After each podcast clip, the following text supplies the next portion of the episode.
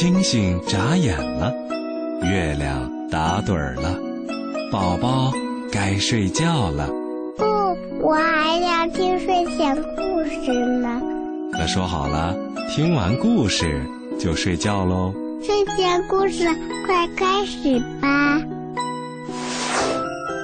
睡前故事温暖呈现，每晚八点半，AM 七四七，宝贝的童话有声书为你打开。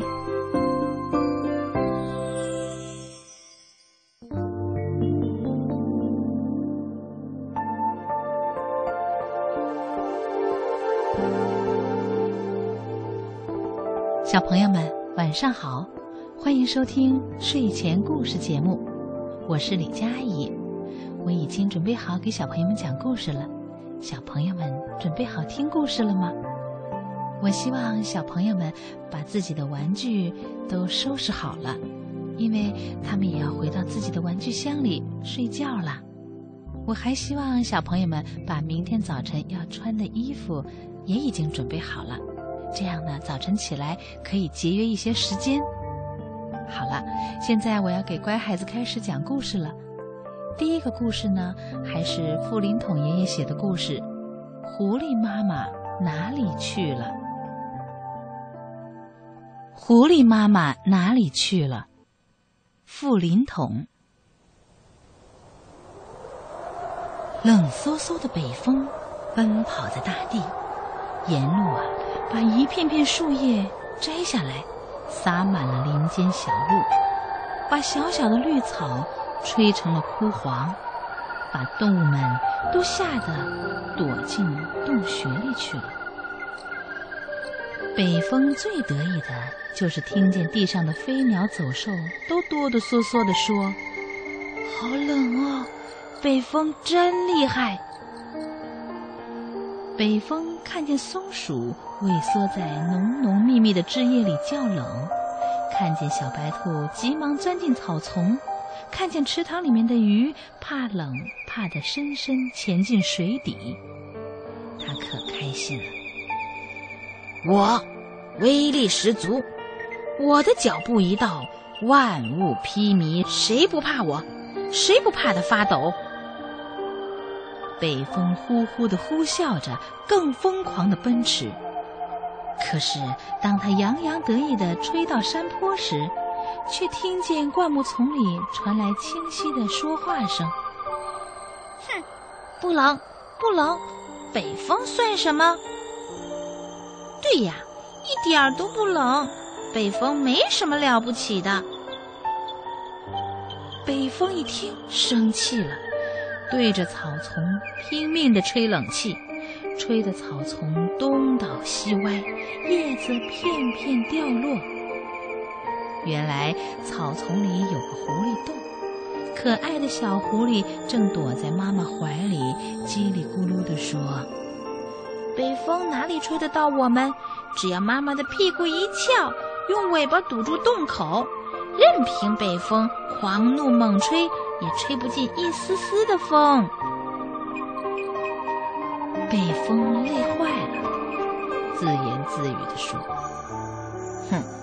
我不跟有妈妈的小狐狸玩了。”说罢，向广阔的原野奔驰而去。突然，在一棵叶子已落尽的树木下，听到了小狐狸的哭声：“好冷啊，好冷啊！”妈妈怎么还没有回来？北风高兴地靠过来探看，是一对冻得发抖的小狐狸，躲在树洞里，边哭边望着洞外的草原。北风很好奇，边吹冷气边问：“你们的妈妈呢？”妈妈去找食物了，还没有回来。也许是被猎人抓走了。妈妈说，被猎人抓走了，就会变成毛皮缠绕在美女的脖子上，永远永远都回不到宝宝身边了。这对小狐狸啊，说着说着，泪汪汪的流个不停。北风不知怎的，也跟着伤心起来。他是北风那冰天雪地的孩子，妈妈从来没有温暖的拥抱过他，还叫他离得远远的，带着酷冷的寒气去吹袭大地。一想到这儿，北风心里念叨着：“妈妈，妈妈，你好无情啊！世界上最无情的就是我们北风家族吧。”北风羡慕起狐狸的母子情深了，也可怜起没有妈妈的小狐狸，于是亲切地说：“别哭了，我现在就到街上找你们的妈妈回来。”北风呼呼地奔跑到街上，街道上的人都穿着厚厚的衣裳，也戴着厚厚的帽子，穿着厚厚的皮鞋。北风真的找着了在脖子上缠绕皮毛的美女。哇，果然找到了！一个打扮入时、披着大衣、蓬松着金发、踩着长筒马靴的少女，脖子上正缠绕着光泽亮丽的狐狸皮毛。北风赶紧追过去，大声叫喊：“狐狸妈妈！”狐狸妈妈，快回草原去吧！你的宝宝在等着你呢，等着你温暖的怀抱。可是，缠绕在美女脖子上的狐狸妈妈却一点回应都没有。北风仔细的看了又看，这才发现狐狸妈妈全身无力，只剩下随风飘动的皮毛。而那已经不会转动的眼睛，更是充满着哀怨、无奈、悲怆的神情。北风虽然找到了狐狸妈妈，却不能叫狐狸妈妈再回到狐狸宝宝身旁。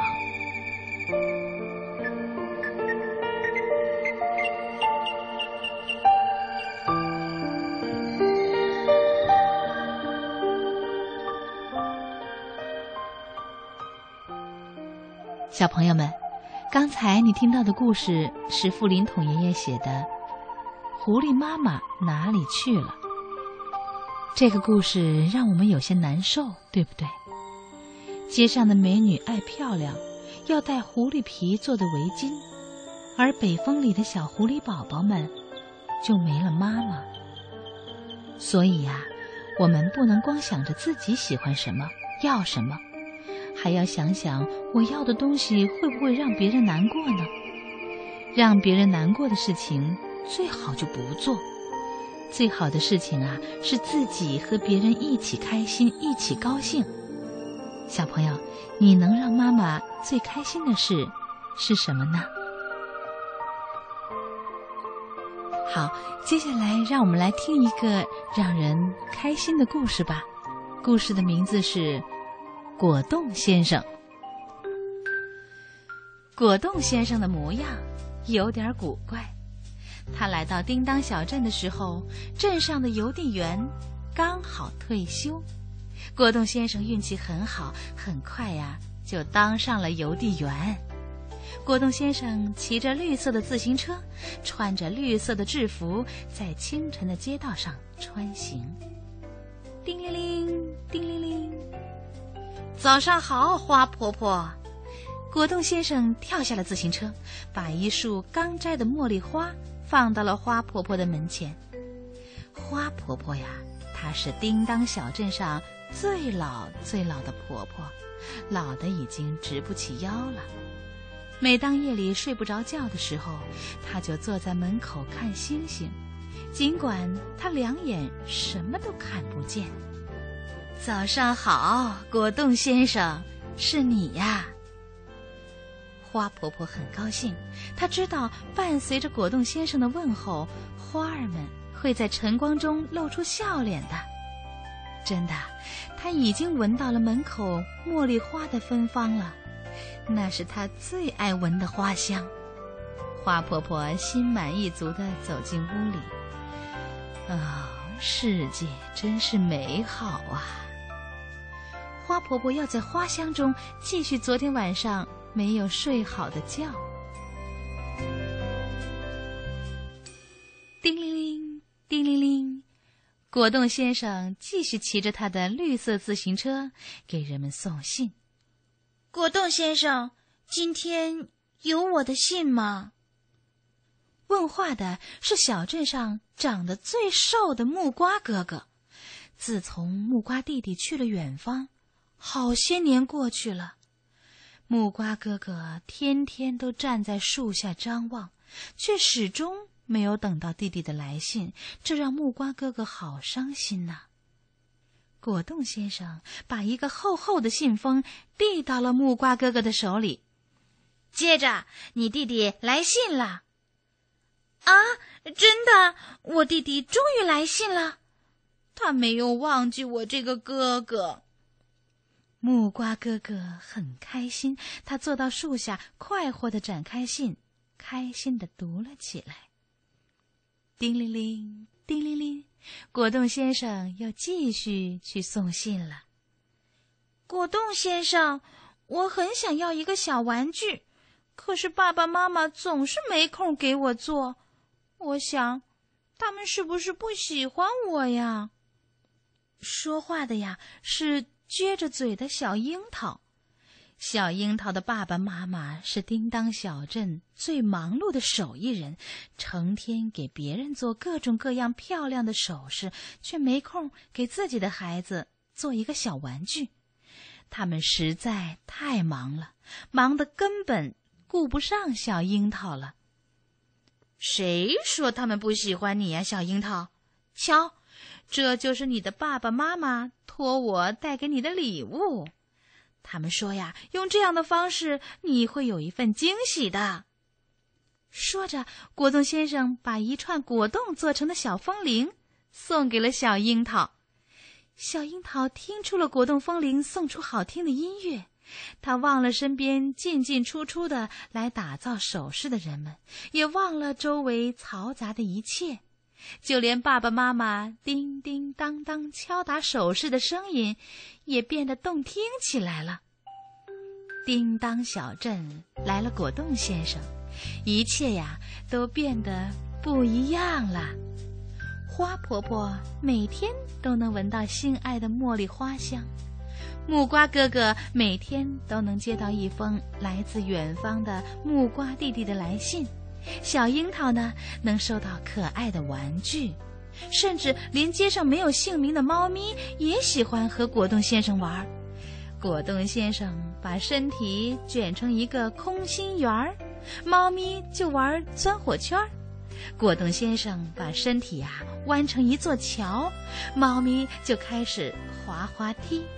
果冻先生要四平八稳地躺在草地上呢，猫咪就在他的肚皮上玩蹦蹦床。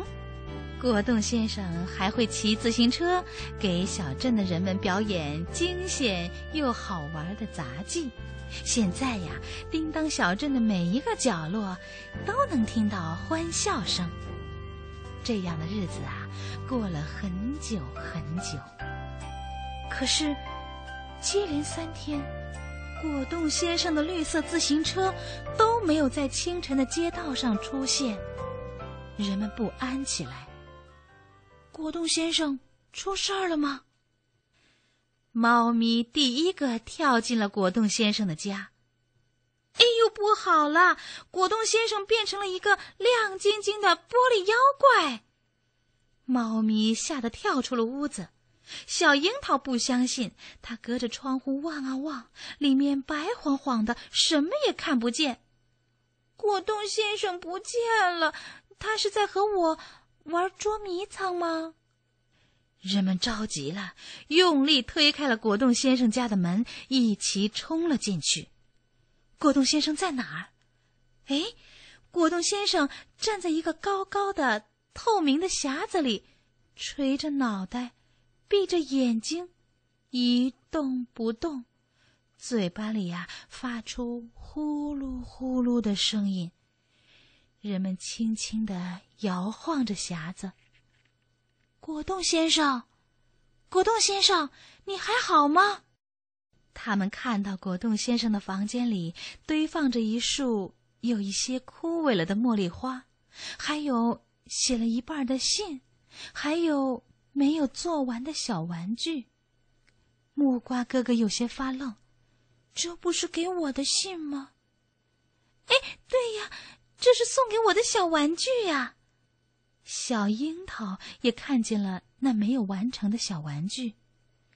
花婆婆呢？虽然她看不见，但她使劲儿的吸了吸鼻子。嗯，我好像闻到了茉莉花香啊。这时候，果冻先生慢慢的睁开了眼睛。啊！这一觉睡得真舒服啊！他的脚从透明匣子里跨了出来。果冻先生，你为什么要睡在这个匣子里呢？你这样不难受吗？小樱桃太好奇了。哦，不难受，不难受。小樱桃，这是我的床啊。每当我忙完工作回到家，就要在这个匣子里睡上一整夜，不然我会浑身软绵绵的，再也站不起来。你们知道的，我是果冻啊，我和你们不一样，我睡在匣子里。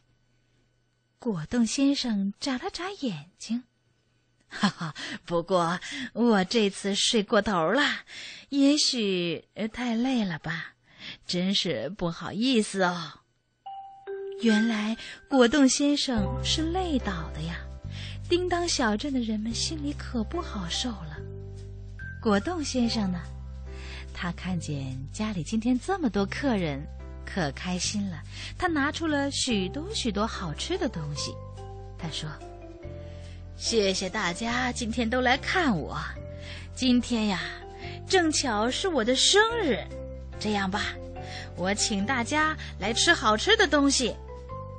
哎呀，怎么能让果冻先生自己给自己庆贺生日呢？小镇上的人们呀，决定给果冻先生举办一个热热闹闹的生日会，地点呢，就选在叮当小镇的中心广场。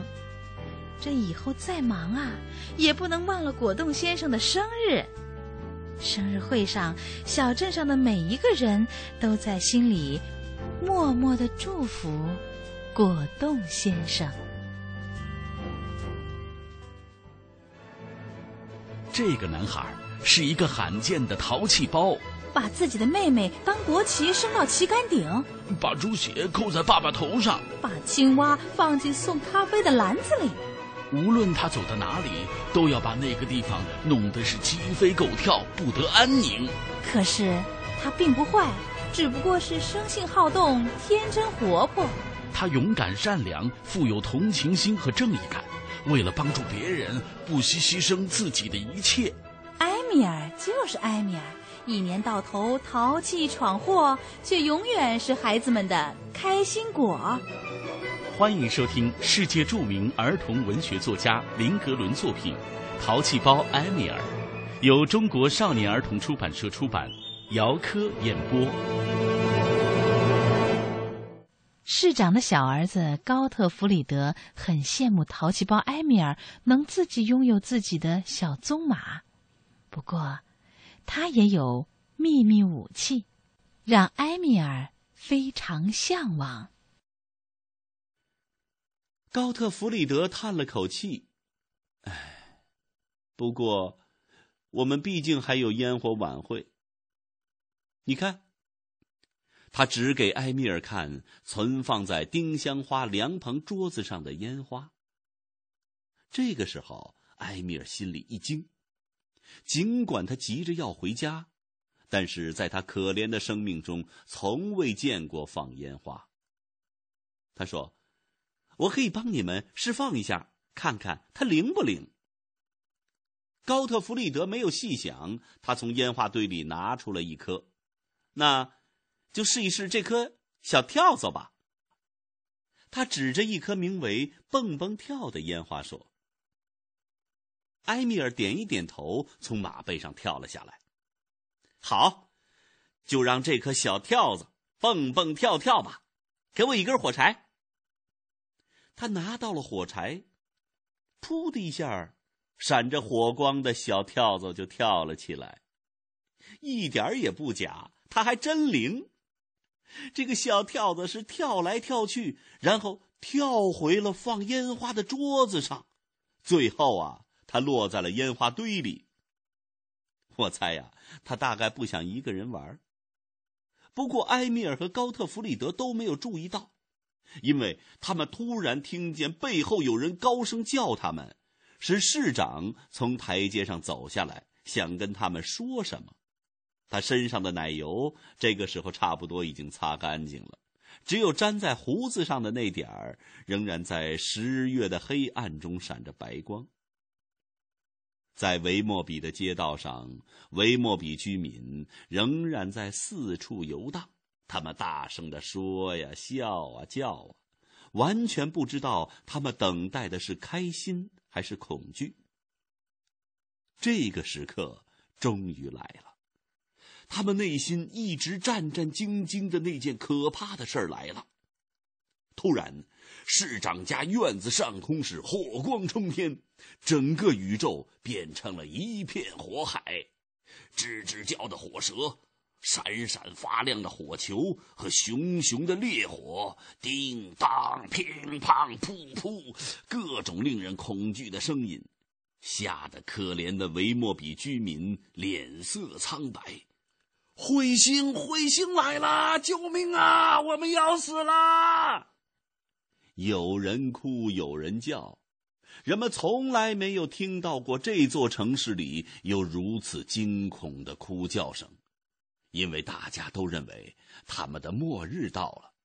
可怜的人们，为什么他们要叫喊呢？一大堆一大堆的晕倒在大街上呢。